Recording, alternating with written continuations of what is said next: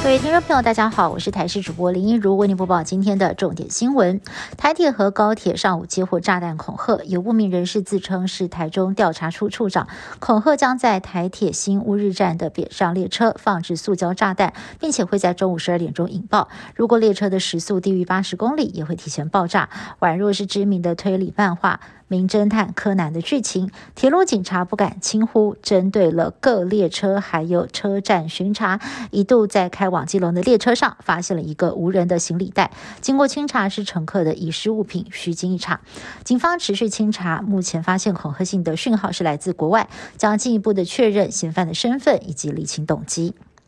去年底，国内出现了首例英国变异株个案之后，许多的县市直接宣布跨年晚会取消民众入场，改采线上转播。台北市照常举行，但是有人数上的限制，也必须要全程佩戴口罩，禁止饮食。指挥中心表示，今年的管制会比较宽松，目前跨年防疫措施大方向已经拟定，但是有部分的细节还没有定案，所以暂时不会公布。透露不会要求民众必须持小黄卡才能够进入跨年会场。而国内的专家就建议了，目前疫情稳定，再加加上两剂疫苗的涵盖率，推估到年底可以达到六成。认为跨年活动的场地渴望不限参加人数，也有机会开放地点脱口罩跟饮食。但是散场的时候，民众可能会有松懈的心态，不自觉的摘下口罩，所以建议还是要有专人提醒或者是监看。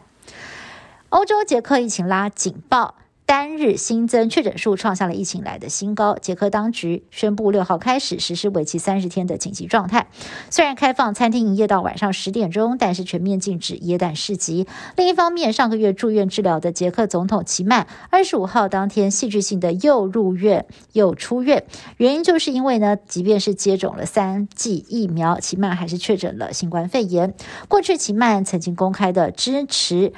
俄国史普尼克 V 疫苗，但是不确定它到底是接种哪个厂牌的疫苗。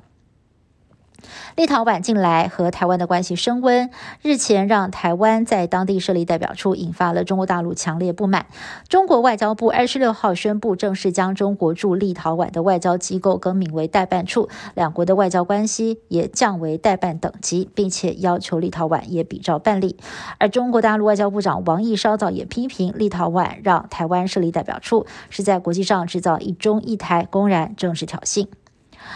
俄国发生了严重的矿坑灾变，西伯利亚一处煤矿厂二十五号甲烷外泄导致爆炸起火，至少造成了五十二个人死亡，包括了六名救难人员。而死亡统计当中，其实还有三十八人受困在大约两百五十公尺深的矿坑当中，生死未卜。但是呢，由于底下充满了甲烷，随时有可能再度爆炸，非常的危险。救难单位评估他们生还的机会渺茫，直接放弃搜救，统统列入死亡名单。